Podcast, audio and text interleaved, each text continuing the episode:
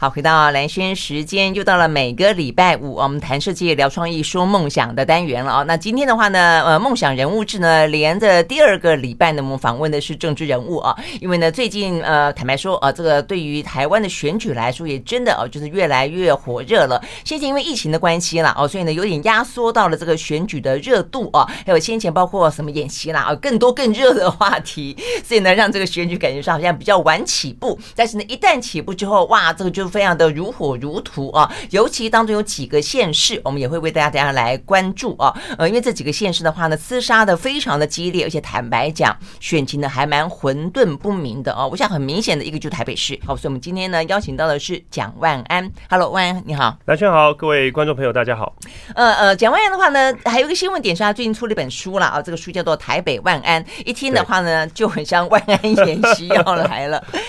哎，万安演习，哎，你你什么时候开始知道你的名字跟万安演习 有关系？小时候啦，因为小时候，小时候就有了吗？小学我们那时候都会有万安演习，然后在学校教室里面，老师就会叫同学，哎，趴到桌子下面，啊、对，所以同学就会开玩笑说，哎哎，万安，你是不是跟万安演习有关？我那时候就开玩笑说，对，我妈妈怀孕的时候。怀我的时候正好万安演习，所以取名万安。真的，你这样就跟同学开玩笑，对同学还信就信以为真。对，不过当然就是好玩啦，同学好玩好玩。但你这样讲哈，也顺道提到，事实上后来你才知道万安这个字，因为在这本书里面，我看到这本书哈，我必须说，我刚刚也跟蒋万安委员说了哦，这是我跑新闻那么长的一段时间以来，尤其跑政治新闻，看到类似这种自传性的啦，我是参选前哦开始流行写一本书的啦，难得还算是好看的。一本这本书真的很好看，就很好读，而且它分享很多我生活的经验，对，很真。重点是在里面，呃，不管是呃蒋万安委员的啊这个表达啊，然后的话呢，包括嗯太太啦，包括你的好朋友啊，在里面都有，还有你的老师啊，就很很真诚的感觉了哈。所以我刚刚讲的是说，所以你在书里面有透露出来说，哎，万安事实上是金国先生帮你取的名字啊？对，因为后来我从父亲那边得知，万安其实是一个地名。哦，也就是那时候我出生以后，经国先生辗转透过王生将军告诉父亲，哦，希望把我取名万安。那他是江西的一个地名，哦，就是那时候为了要记得当时我父亲跟我叔叔他们双胞胎，嗯，哦，逃难到那边非常艰困的那段时岁月那段时间，哦，所以主要是希望未来我可以不要忘本，哦，也记得那一段很艰苦的岁月，哦，所以就取名万安。OK，但是这跟万安演习是 没有关系的，没有关系的。所以虽然在政治上面，我们都经历过那一段时间，就是说，呃，这个张孝炎，然后后来是蒋孝严，然后他一直到金国先生过世之后，他跟这个呃张孝慈才有机会去灵堂去见他们父亲真正的父亲的一面，叫一声爸爸。但在这个之前，其实金国先生都有在关心你们家，是这个意思。对，但是你都不知道。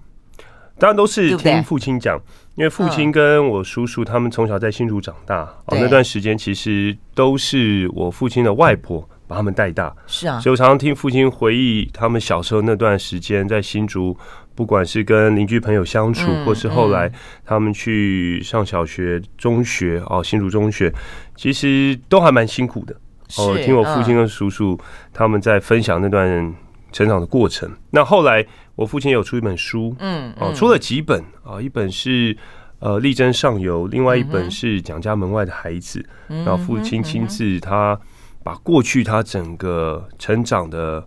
背景，还有后来进入政府呃公部门工作，对，哦，那我后来也仔细看了，那就比较了解，哦，父亲那段期间在新竹长大，其实是蛮艰辛的。是是，但是对你来说，你这边也讲到，就是你真正知道自己的身世，就是说被告知是父亲告诉你是在高中的时候，对，但是你自己偷偷的隐隐约约有感觉。你说是有一次你在图书馆看了那一本蒋经国与张雅若，对，嗯，所以应该说小时候同学他时不时会跑过来，嗯，哦，跟我讲，哎，我妈妈说你是我们总统的孙子，那我也听了。觉得有点狐疑或莫名其妙，哎，你你也忍得住说不去问？我觉得这点是我在看你的书，对，因为我觉得同学可能就只是他就跑来，然后讲一下，然后就跑掉，嗯。哦，就是觉得他可能是开玩笑。嗯。然后后来有一次是我三年级，然后经过先生过世，嗯，那我下课想要跑出去操场玩，就被一个老师叫住，他就说：“你爷爷过世了，待到教室不可以出来。哦，那我那时候就有点愣住哦，因为是从老师口中说出。哦，所以后来到国中有一次参加辩论比赛，同学之间我们到图书馆去找资料，然后就看到那本书，那我就觉得哇，既然书里面都有提到，所以刚好到高中，父亲就把我跟姐姐叫到书房跟我们。但是你讲的这个像云淡风轻一样，问题是你国中的时候看到那本书里面，而且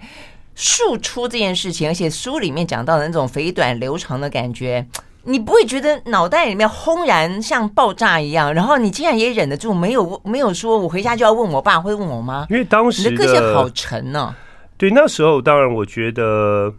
如果父母他们想要告诉我，他们应该会选一个适当的时机。那我觉得这个事情。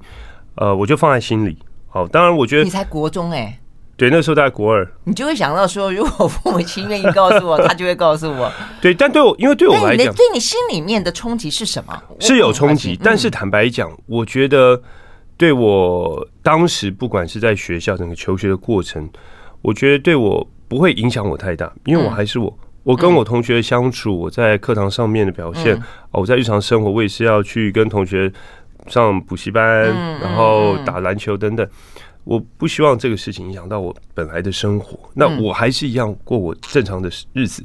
哦，那我觉得父母如果说他们如果真的有这件事情，那父母他们要告诉我，就会选在适当的时机。哦，所以我觉得就把这个事情先放在心里。那的确后来很快，高中我升高中，呃，爸爸就告诉我这个事情。哦，那我后来才知道，我父亲也是大概在高中的时候。哦，正式知道他的身世，嗯，哦，所以我后来就接受，然后也比较能够很大方的面对同学们，或是师长们，啊，或是很多朋友，他们跑来告诉我说：“哎，其实我的身世应该是怎么样？”因为慢慢后来到大学。其实这样的新闻跟资讯比较开始更多了一点，对，揭露出来啊，所以我觉得大家也比较能够接受。对啊，对啊，但我要说这一段的原因在于说，我觉得你从国中其实就已经替自己做了一些心理准备了。所以当你现在从政之后，大家回过头去问你说，你在不会在乎姓蒋啦啊，这个跟你之间会有什么样的一些呃好处坏处啦等等。我我后来看你的书，我觉得你可能从。就你那个时候都已经可以忍到好几年的时间，然后觉得说，呃，它并不影响到你的学业，不影响到你在学校，不影响到你在呃跟同学之间的关系的时候，我相信就像你在书里面讲到的，不是你的标签，别人也贴不上；是你的，别人也撕不走啊。那只是说，如果你今天不接触政治。我觉得那是另外一件事，你就可以这样子。就总而言之，我不管叫做呃张万安还是叫做蒋万安，我终究是一个自己呃认为对自己有信心走自己的路路的人。但碰到政治的时候，当然啊，或许这个部部分就比较复杂一点了啦啊。但是呢，对于蒋万安来说，现在的呃状况，重点在于说呢，呃，回来台湾十年左右的时间吧，不到，对不对？不到。呃，二零一三年回来，你是四十四岁还是四十三岁？我虚岁四十四，对哈，我想这个对男生来说应该不是秘密了哈，呃，就要投身呃这个首善之都首都的台北市长哦，所以其实坦白说，就政治之路来说算是快的啊。所以我昨天还特别查了一下，我觉得呃，对于这个台北市，我觉得有一个非常奇妙的数字的巧合，你知道吗？哦，陈水扁跟赵耀康当年选市长的时候，陈水扁因此还写下了最年轻的台北市长，你知道他几岁？好像也是四十四吧，就是四十四。连胜文选的时候也四十四。嗯，OK，我本来要告诉你陈水扁的，那我是四十三。对对对，我是四十。所以后来我去查你，你如果说你真的当选的话，哦，这个是一个四十四岁的魔 魔咒吗？神奇数字吗？你会比他稍微年轻一点，会创下另外一个呢最年轻的呃台北市长。不过当然啦，若是黄珊珊的话呢，就是第一个女性市长啊，她也是一个话题性。终究我要回过头来讲的就是说，在台北市啊这一场局。挺复杂的啊，它的复杂程度呢，也很多人把它拿来跟当初的陈水扁、黄大洲跟赵少康那个时候呢，四十四岁的几个人相提并论啊。那么休息会回来继续聊台北市长选情。I like 103, I like radio。好，回到连线时间，继续和现场邀请到的这个立法委员蒋万安啊来聊天啊，他最近出了一本书。叫做呢台北万安啊，那这个万安的话呢，刚好啦，就是台北市也叫万安演习，然后呢，原来是他呃经经国先生帮他取的名字，哎，后来才知道说，原来你在你不知情的状况底下，你见过你的曾祖母哎，就是你没有在你的爷爷生前见过他，但是你见过你曾祖母蒋宋美龄，哎哦，那是那是一个好也蛮特别的哈。对，我印象中应该是很小，大概大班一年级左右。嗯、我那时候在我一个好朋友家里，对哦、呃，就是陈履安最小的儿子羽泉哦、我跟他是小学同学。OK，那有有一次就是在他家里面，在院子里面玩，然后哎，突然就很多长辈。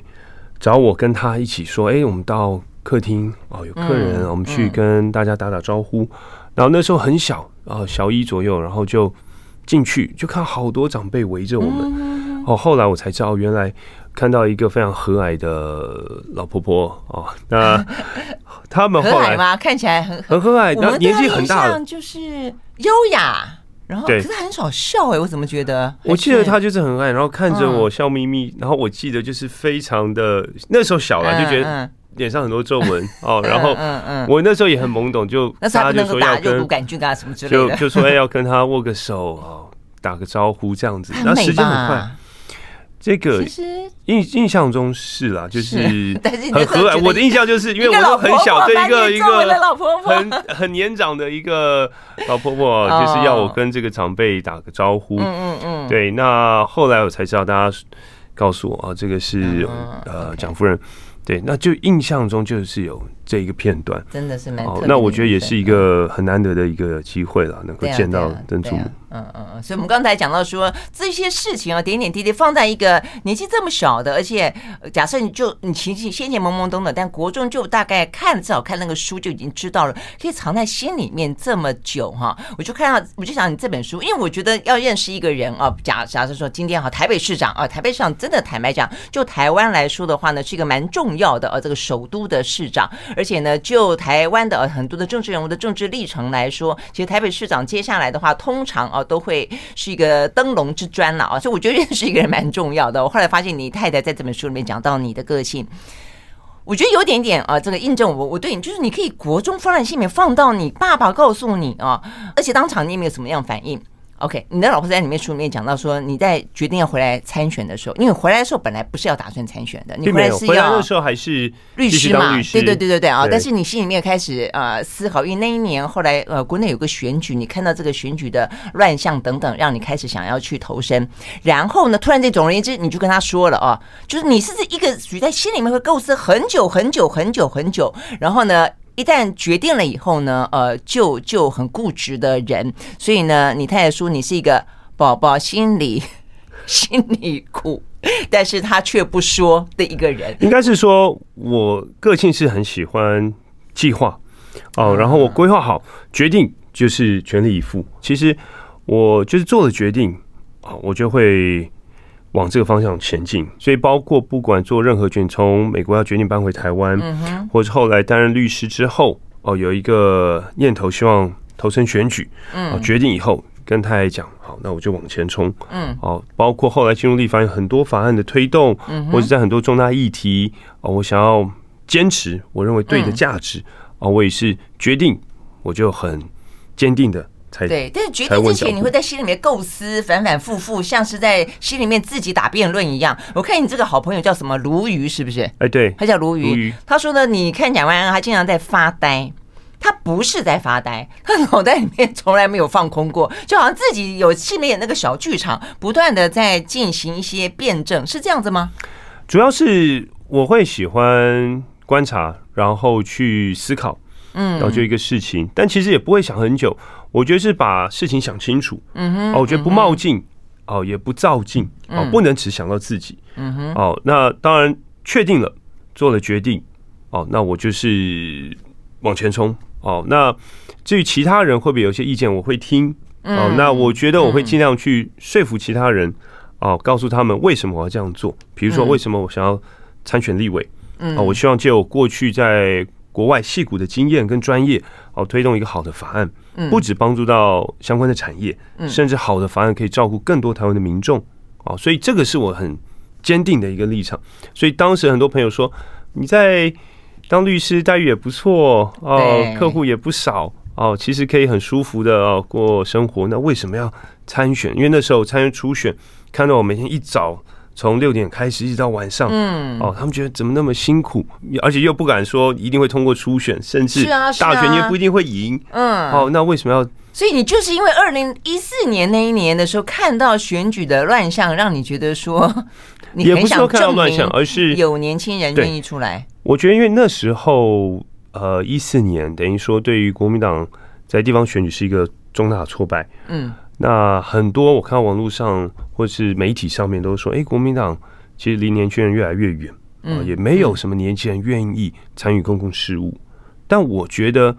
当时我三十七岁，嗯，我觉得我是一个最好的一个年纪，而且我的确在国外有相关的经验。我也希望说，透过我那时候过去在国外事务所受的训练，能够帮助台湾相关的法律跟国际接轨。这是有实际的经验，因为我后来回到台湾，我参与很多政法政府的修法会议，那我也的确把我过去实际处理的案子把它整理好，还有最新的法规哦带到会议上，但往往不了了之。嗯，所以我就想，与其在体制外大声疾呼修法，不如跳到体制内来推动修法，就这样的一个初衷。我们休息再回来继续聊。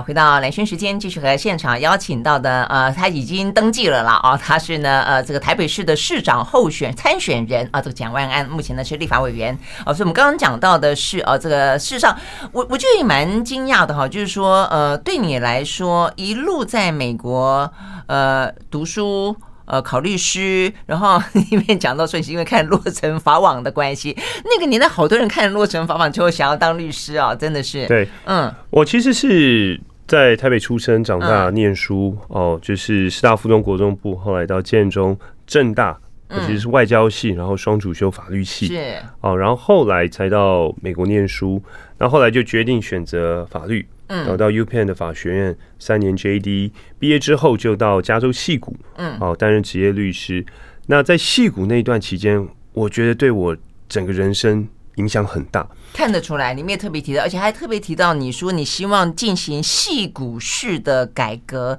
我就很好奇。呃，我想很多台北市民肯定会好奇，台北市若被勾勒成一个矽谷式的改革，会是一个什么样的模样了？我想这个要就是你聊聊，你在那个矽谷，你看到矽谷到底是一个什么样的城市？它给了你什么样的启发？其实也也不是说矽谷式改，而是我希望把矽谷的精神还有创新的思维带到。台北市未来城市的治理，戏谷的精神就是多元、包容、创新。嗯，我觉得这个也是台北市未来必须要走的一个方向。哦，那我也很，我觉得也很符合台北市的一个特质。举例来讲，我在二零零六年正式在戏谷事务所工作。嗯，当然这。经历过整个戏股经济非常好的时候，嗯哼，哦，哇，科技科技业这个整个股价还有很多，对，什么独角兽什么独角兽起来，很多新创团队成立。到后来，二零零八年、零九年碰到金融海啸，嗯，对。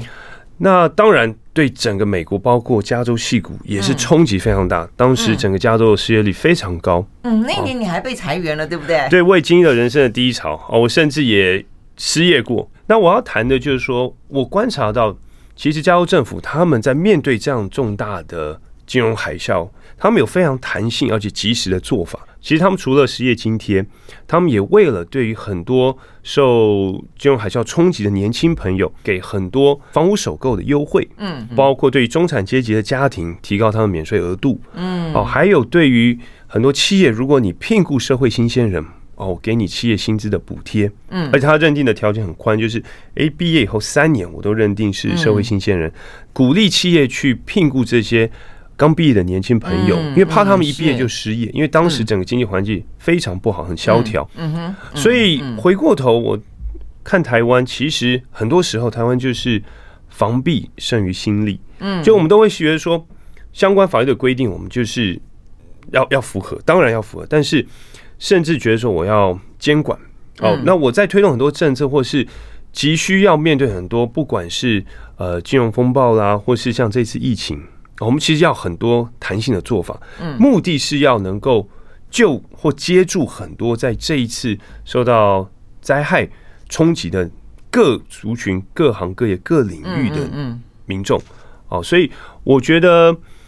矽谷他们就是有这种呃突破的精神。哦，所以如果说只是强调防弊，反而没办法。创新没办法突破框架，啊、我觉得非常可惜。嗯，对，我觉得我认识蛮多那种年轻人，从国外，尤其是不只是念书，还是工作回来的话，尤其像你回来，刚刚回来，你可能是觉得说你在戏谷的经验，同样呃服务的那些客户，你也回过头来呢，开拓亚洲的市场，也因此在台湾呃这个环境可以帮助更多的人，然后去投资新创，然后甚至自己本身也去做新创。但没想到你同样的一些事情，在戏谷是那样的个做法，然后就可以很快的把它完成，在台北呢不断的。撞壁不断的撞墙，其实很多人有这种很生气的感觉，所以就觉得说，对台湾来说，一个这么棒的国家，那么台北是一个那么棒的国际城市，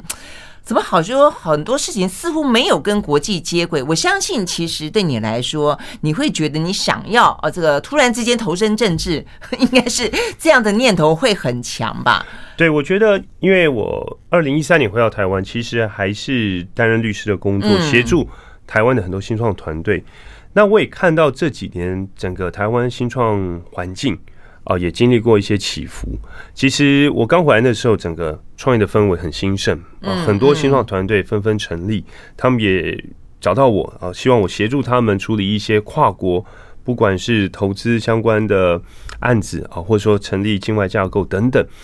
那我觉得很重要就是。台湾那时候相关的法规还没办法跟国际接轨。我举一个例子，那时候协助一个台湾的新创团队，他就说：“哎，很棒，他找到就是有一个韩国的创投愿意投资他。哦，那但是他找到我，他说第一件事情，他必须要把他的公司从登记在台湾移到登记到海外。嗯哼，哦，那最主要就是因为不管是成立。”呃，开曼群岛啦，或一个境外架构相关的法规，对于投资人来讲，他比较熟悉，也比较放心，因为他觉得台湾的相关法规太呃没办法让他熟悉跟信任，太严格，限制太多，对，所以那这过程就会需要时间，嗯，也要花新创团队的成本，所以后来这个投资方他就说。他没办法等这么久，因为整个过程还要经过台湾政府部门相关的审核哦，大概也要两到三个月。嗯，所以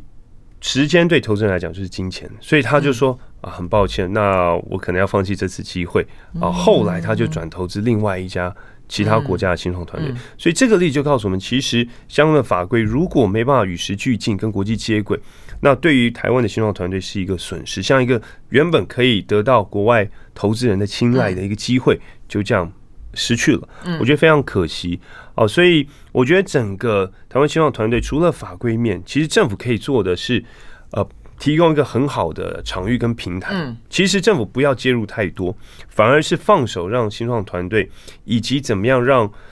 呃，整个环境更友善，让投资人也好，让人才进来也好，更方便哦。他们愿意来到这边，跟我们新创团队一起合作。然后走出国际啊，走上世界，我觉得这个才是政府应该扮演的角色。嗯嗯嗯。但是我相信对你来说，就是说从那样子的一个环境回到台湾，当然觉得很多事情可以让它更好。然后呢，透过一些国外的经验，能够进行一些改变或是一些改革。但是应该难免也会有一些挫折的地方吧？啊，因为像你在这个书里面也特别提到，比方说选举的呃文化，比方说政治的文化啊，每个人都说你温良恭俭让，觉得你太过有礼貌。问题是选举可能不是这样子打的啊。那不过。虽然最近我觉得你的火力又稍微强一点啊，那但是呢，陈时中也会酸你说啊，这样子你赢三分输四分了哈。就是说，其实很多事情在台湾，你你适适应的够不够好，或者说哪些部分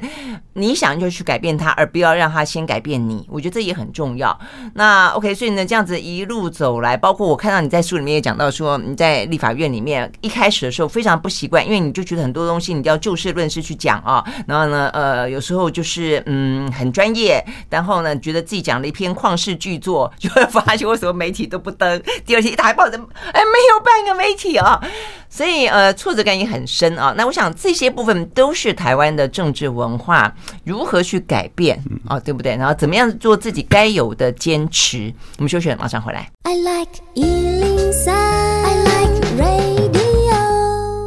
好，回到蓝轩时间，继续和现场邀请到的立委蒋万安啊，他也呢正式登记了，成为了台北市啊，这国民党在台北市的呃市长的参选人啊。比较受到注意的啊，这个三位候选人，你是唯一的双重在野。对，嗯，对不对啊？因为陈世忠是中央执政啊，他后面的政党是中央执政。那黄珊珊的话呢是地方执政啊，因为他现在呢是虽然辞职了啊，这个投入参选，但是他是先前的副市长，所以我觉得这是一个这场局最特别的地方啊。因为国民党在台北市，或者说算是如果要分蓝绿板块的话，那事实上呢，呃，在台北市相对来说蓝的板块算是比较大的地方，但它确实在目前政治的现实当中，它是双重在野的一个状况，所以目前反映在民调就蛮明显的，就你的民调慢慢的啊，似乎呢跟他们的距离有稍微的拉拉出一段距离了。民调在 TVB 是三十六嘛，啊，那这个黄珊珊二十六，然后呢陈时中二十三，呃，但是当然接下来怎么样不知道，但是双他们彼此之间都有更多的资源在手上啊，去可以去灌注，而且呢全党之力啊，去去那个，所以对你自己来说。你怎么样子有所坚持，但是又必须要有所突破？感觉现在你最近好像火力有稍微比较呃调整了一些，比较猛烈了一些。你是有意的吗？其实大家都一直在说，哎，是不是特别调整风格或人设？嗯、其实如果大家看这本书就知道，我从过去一路走来，我都维持做我自己。嗯，我过去参选两次立法委员的经验，我在第一次参选最后倒数十天，我们团队内部有做一个民调，嗯，那我是落后的。那团队其实很紧张，嗯，因为那个时候，呃，我们在选区，其实对手有发一些黑函或者负面选举，选举难免没有办法，对手会有这种攻击。那我们团队就开始在思考，最后十天，我们是不是也要以千兆还之其人之身？嗯，说服你说希望至少，对我们是不是也至少要能够抗衡？当最后三天，我其实辗转也在思考这个事情，也睡不太好。最后我选择告诉他们不要出去。嗯，哦，因为我从一开始我会坚持打一个正面的选战，嗯，因为这是我所坚持的。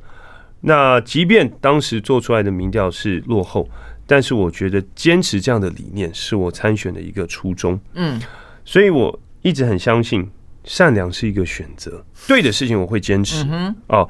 就是亚马逊的创办人 Bezos 他也讲，他说聪明是一个天赋。但善良是一个选择。嗯，另外一个例子就是，我在立法院一七年的时候，当时在推动劳基法一例修修法，当时行政院就是要强推。那我很坚持站在劳工的立场，因为我跟很多的工会团体他们座谈交换意见，了解他们对于这一次一例一修修法的内容是有很大的不满，也的确造成劳工朋友的伤害。对，那次大家有没有印象？对你印象蛮蛮深的，你是立法院的新战神。对，因为后来站在那边讲话讲很久，对，因为我很坚持，对，站上发言台就透过冗长反正讲了两个多小时，也的确在那一次把这个法案背个下来。但我要讲就是说，这当中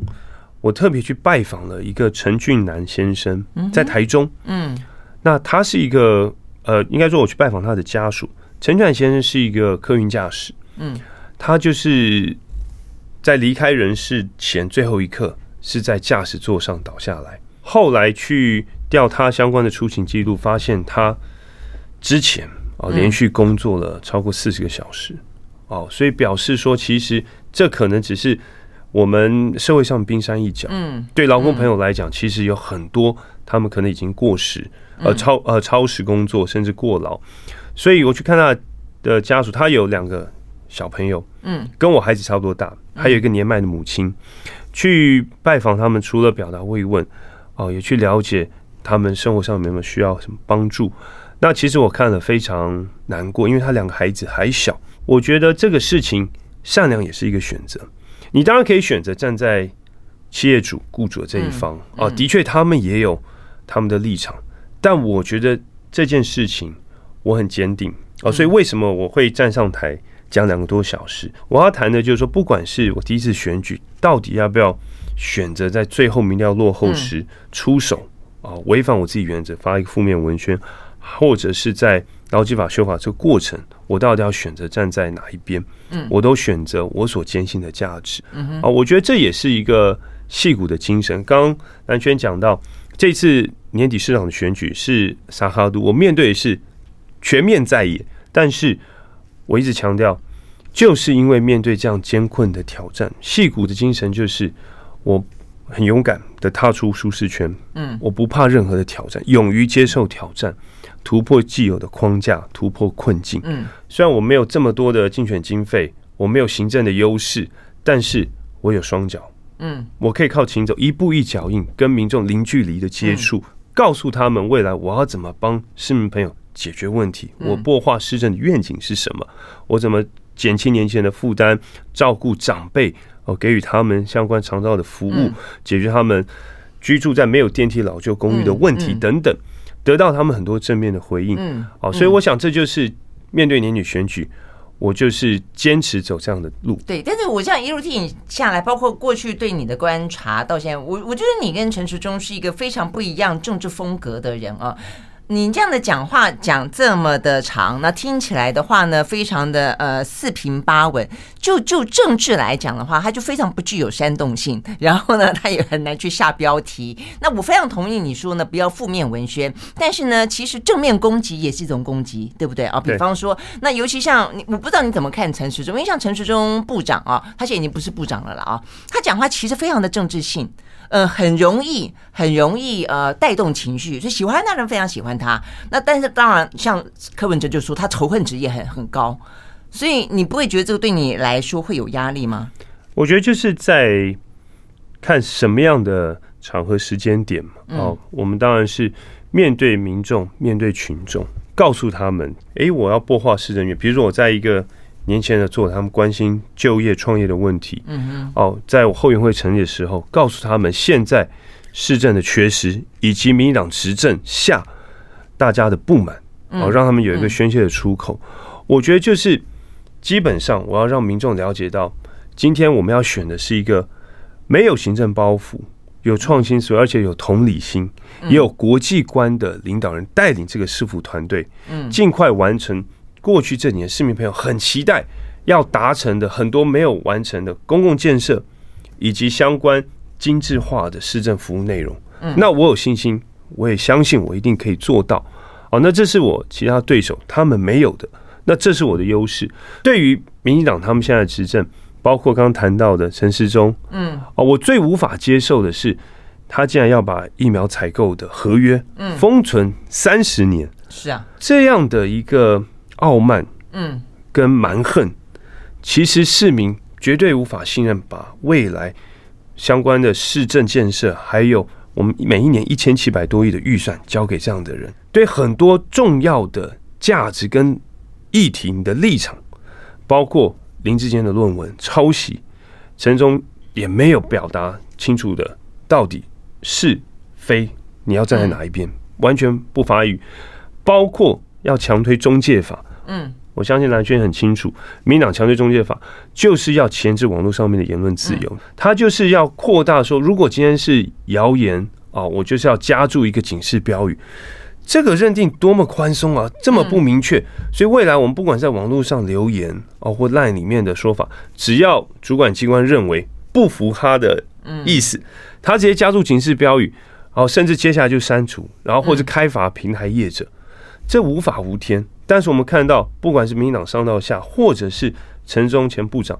对这件事情也没有清楚表态。那我第一时间，我很我坚决反对数位中介服务法的立法。嗯，我觉得对于民众来讲，他对于政治人物的要求其实很卑微，也很简单，就是诚信。嗯，哦，但是我们看到我对手陈忠，他就是不断的说一个谎，你要用十个谎言来源。是啊。对，其实对陈志忠来说，他可能要面对很多政策当中的说明了啊。我觉得可能不只是疫苗采购，还包括了快筛剂的采购哦，还包括了过去甚至说呃染疫之后呃二十四小时之内就要火化哦这件事情，他也讲的不清不楚啊。对对对，所以但是很多人可能就期待说，呃，在这个过程当中能够有一些火线交锋，但是目前听起来的话，就变成说是你你会在你。觉得重要的，呃，涉及到价值的，或者涉及到政治的，呃，关键点的部分，你会温和但很坚定的去去对他提出质疑，或者说要求他说清楚就是了。因为我就是就事论事 哦，我觉得台北市民其实很厌倦政治口水，是哦，他们其实很希望台北市。但他们也期待有火花，你不觉得吗？选举过程当中当然希望有火花，但台北市民其实是素质非常高，也很有智慧。其实不分党派，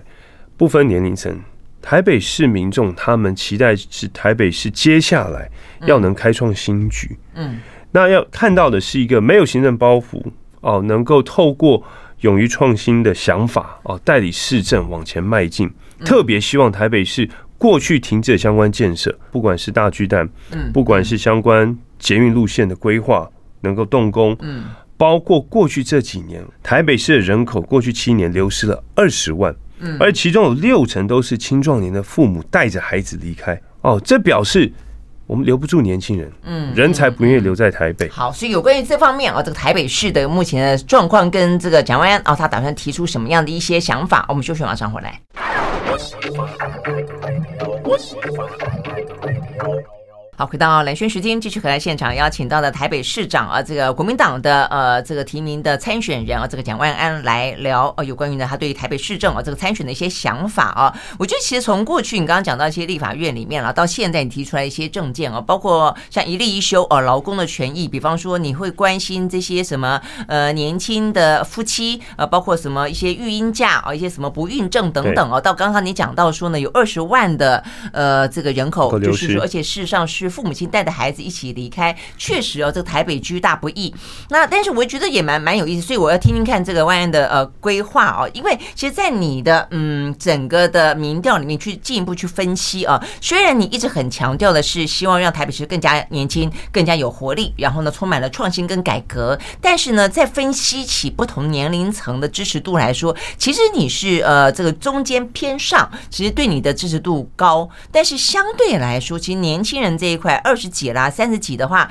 其实跟陈时中啊、黄珊珊基本上其实并没有非常明显的领先哦，所以我觉得这部分对你来说是一个什么样的想法？是你的规划没有达到他们的心，还是说呢，你这些规划里面有什么部分的话呢，你可能要再去加强的吗？对，所以接下来就是透过很具体的证件，嗯，哦，来告诉年轻朋友，我要怎么样来让台北市。为这些年轻朋友减轻他们的负担，所以刚刚谈到，其实不只是人口外流，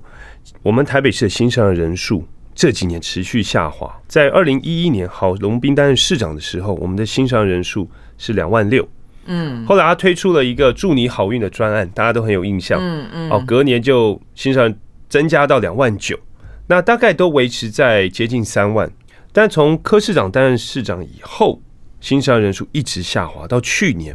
我们的新上任人数只有一万六。嗯，所以我就提出很具体，我们生育奖励从现在生第一胎两万，翻倍双倍幸福，给你四万。嗯，另外你生第二胎，只要符合入住社宅的资格，你不用抽签，直接入住，而且租金八折，解决住的问题。哦，这个其实得到很多年轻朋友，不管是我在基层。他们跑过来跟我讲：“哎，谢谢有这样的政策。”然后另外网络上也有留言告诉我，他们觉得很有感。嗯，那另外就是台北市当除了年轻朋友，嗯，我们也希望能够对于长辈也有照顾，甚至创造双赢。高龄化的状况蛮明显的，对，是六都是最，我们是最快达到超高龄化的社会，所以我也提出了轻盈换居，也就是说，未来我们盖社会住宅。周边老旧的公寓，四了四层楼、五层楼，住的这些长辈行动不便，那又没有电梯，所以我们社宅保留一定户数，让长辈可以入住到有电梯新的社宅里。那他们所释放出来的公寓的空间，哦，我们政府出面帮忙整修改建以后，嗯，包租代管，没和年轻朋友入住，而且是用便宜的租金。哦，所以是社会住宅的概念吗？不是，这就是换居的轻盈换居，就是社会住宅，然后周边老旧社会住宅让老老人家长辈住，然后他们然后年轻朋友对住到改建或整修后的公寓哦，然后租金便宜，因为是包租代管的方式，嗯，哦，所以年轻人他可以入住，哎，合理的租金，然后空间也符合他们，也许小家庭两个房间，然后他们也不用担心没有电梯，嗯，那老人家因为行动不便。搬到旁边有电梯的社宅，而且有可能相关的社会福利的呃措施啊，相关的中心哦，创造双赢。那对老人家来讲，并没有离开他原本熟悉的生活环境。嗯哼，哦，所以台北市政府当然他们三月份今年三月也有推出，但是执行率是零。那我们的做法是化被动为主动，我们跟很多民间团体合作。让他们主动出击去媒合，就是告诉大家我们具体的证件，减轻大家的负担。那的确，我想这需要时间。嗯，哦，那至少我们希望对各个年龄层，我们照顾他们，我们告诉了解他们的问题在哪里，哦，帮他们解决。那甚至上新经会提出未来台北市哦整个运动政策要怎么发展，包括呃我们透过公司协力的方式哦跟民间合作，然后让民众可以有十二次免费运动的机会，然后另外举办大型的国际顶尖赛事。哦，能够行销台北，然后另外一个部分，我们希望成立一个电竞专业的场馆，啊，培训人才，啊，举办赛事，举办活动，哦，我觉得这样子一步一步，让年轻朋友感受到我们是很扎扎实实的，哦，去为年轻朋友他们所面临到的困难，不管是就业、就学、创业、居住。养育，嗯，哦，这些问题我们很实际的帮他们来解决。OK，那如果浓缩成几个啊，这个比较清楚的概念来描述一个，你如果当选之后，你期待的一个台北市，或者你能够给市民一个什么样的台北市，会是一个什么样的字眼？我觉得就是共荣、共好、共享的城市。哦，我觉得大家在这个城市里面都可以实现自己的梦想、个人的价值，创造无限的可能。这也是我的。竞选 slogan，嗯哼，你加上台北就是无限啊！强调就是每一个个人，不管你是年轻朋友，你喜欢跳街舞，你喜欢呃当厨师，你想要呃创业啊，或是你是一个服装设计师，啊，或是你是局世代，我们的壮年人口哦，他想要再次的在职场发挥所长，或是服务社区，都可以把你的理想落实在这座城市。哦，然后实现自己的无限可能。好，所以我希望说，未来就是一个共荣、共创、共好、共享的一个台北市。那我也希望说，减轻年轻人朋友的负担。其实大家都在讲，我刚刚提出的，不管是生育奖励啊，比如说入住社宅租金的降低，其实这不是无意的花钱，因为投资。下一代就是投资台北，嗯，哦，这是非常非常重要，而且台北是未来必须要走的方向。OK，那你如果这样子推动下去的话，你这样子呃不断的呼吁下去的话，你觉得最后可不可能发生弃保？你跟黄珊珊之间，其实我一直听到很多朋友跟我说，哎，会不会弃保啊？哦，最后一刻要做什么样的操作？这其实都不在我现在思考的范围，因为对我来讲，我所坚信的就是选举其实就是靠自己。嗯，哦，其实。团队还有很多支持者很愿意帮忙，没有错。但是，与其去担心这个，担心这个分票是不是要操作什么弃谁保谁，其实这真的不是哦。对我候选人本身来讲要去思考，而是我就是坚持走对的方向，坚持我自己所相信的价值。哦，在选举过程就是一步一脚印踩稳我的步伐，嗯，不受外界各种耳语传言的影响，哦，所以你应该很会，不是外界的传言的。所以我觉得就是坚持做对的事情，哦，所以我想，呃，对候选人我当然是争取最多市民朋友的支持，嗯，哦，那我觉得我就是说就事论事，对的事情我已经大声的出来讲，哦，对于市政的缺失，我们当然提出质疑，嗯，对于执政者他们对于民众不公平的对待，我们当然要大声的帮民众发声。提出批判，这就是就事论事，这是我的风格，就是你的坚定想要走的路。至于所谓的弃保，就让选民自己去做选择。我相信民众，台北市民是非常有智慧，素质非常高，他们一定会选出符合他们期待的市长候选人，带领台北市未来大步向前。OK，好，非常谢谢啊，蒋万安到我们的现场来跟我们谈这些话题，谢谢，谢谢，谢谢大家。